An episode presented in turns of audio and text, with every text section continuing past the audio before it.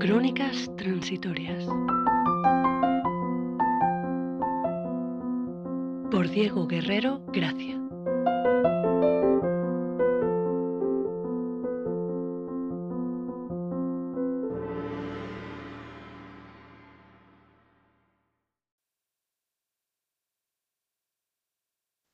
Hola escuchantes, gracias por estar ahí de nuevo.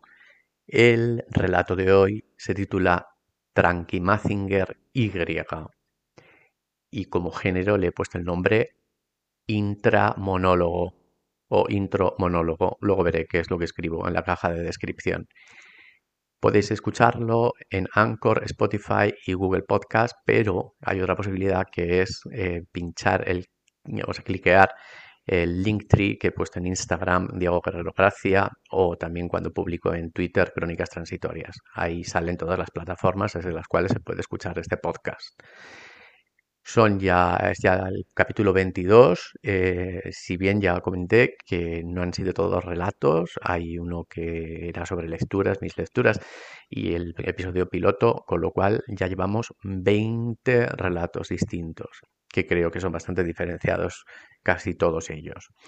Espero que no se me agoten las ideas. Para esta semana tenía tres distintos y al final mm, he tomado la opción de este que se titula Tranqui Mazinger Y. Con él os dejo.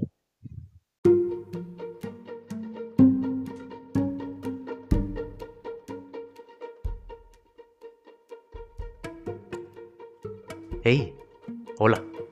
¿Qué tal? No me olvido de ti. Tenías mucho que hacer y he estado observando tus pensamientos mientras te entretenías en la redecoración de ese pisito tan mono de tu amiga en Malasaña. Pero ya son las seis. Puedes irte ya de la oficina. Recoge tus cosas y vete. Si quieres, bueno, y si no quieres también, te resumo e hilvano lo que se te ha pasado por la cabeza mientras estabas frente al ordenador. Recuerda, has cogido esta mañana la bolsa de deporte para ir al gimnasio después del trabajo. No te apetece nada. Ya es miércoles. Oye, pero empezaste bien la semana yendo el lunes. Tus planes son lunes, miércoles y viernes deporte. Y además, esta mañana te seguía pareciendo un plan estupendo. Diez horas después se te hace algo cuesta arriba. Y encima aparezco yo y te hago la colcha de patchwork con todos los retales que se te pasan por la cabeza cuando estás en el flow de lo que estás haciendo. Qué ansiedad. Así, a trozos no te molestan, pero mi obligación como voz interna es ponértelos en orden y que tomemos decisiones. Es que las voces internas somos así. Da igual que seas hombre o mujer, funcionamos igual. La realidad es que no vas ni con mocasín ni con tacón, pero lo que te apetece es un martini en el del Diego, con la pastillita de la ansiedad para hacerme callar un rato. Por cierto, qué egoísta. No me has querido escuchar cuando has elegido la lámpara del dormitorio. Es verdad que le has buscado una justificación estética, pero entre nosotros es fea y lo sabes. Coge la bolsa de deporte y cuando estés en el portal, dirígete a la boca de metro o sigue la dirección hacia calle Alcalá para ir a la costelería. Te encanta el sitio.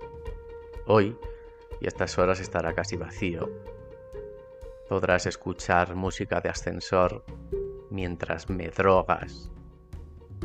Si te vas al gym, puede ser parecido, sin fármacos ni alcohol, solo un poco de esfuerzo y estaré calladita.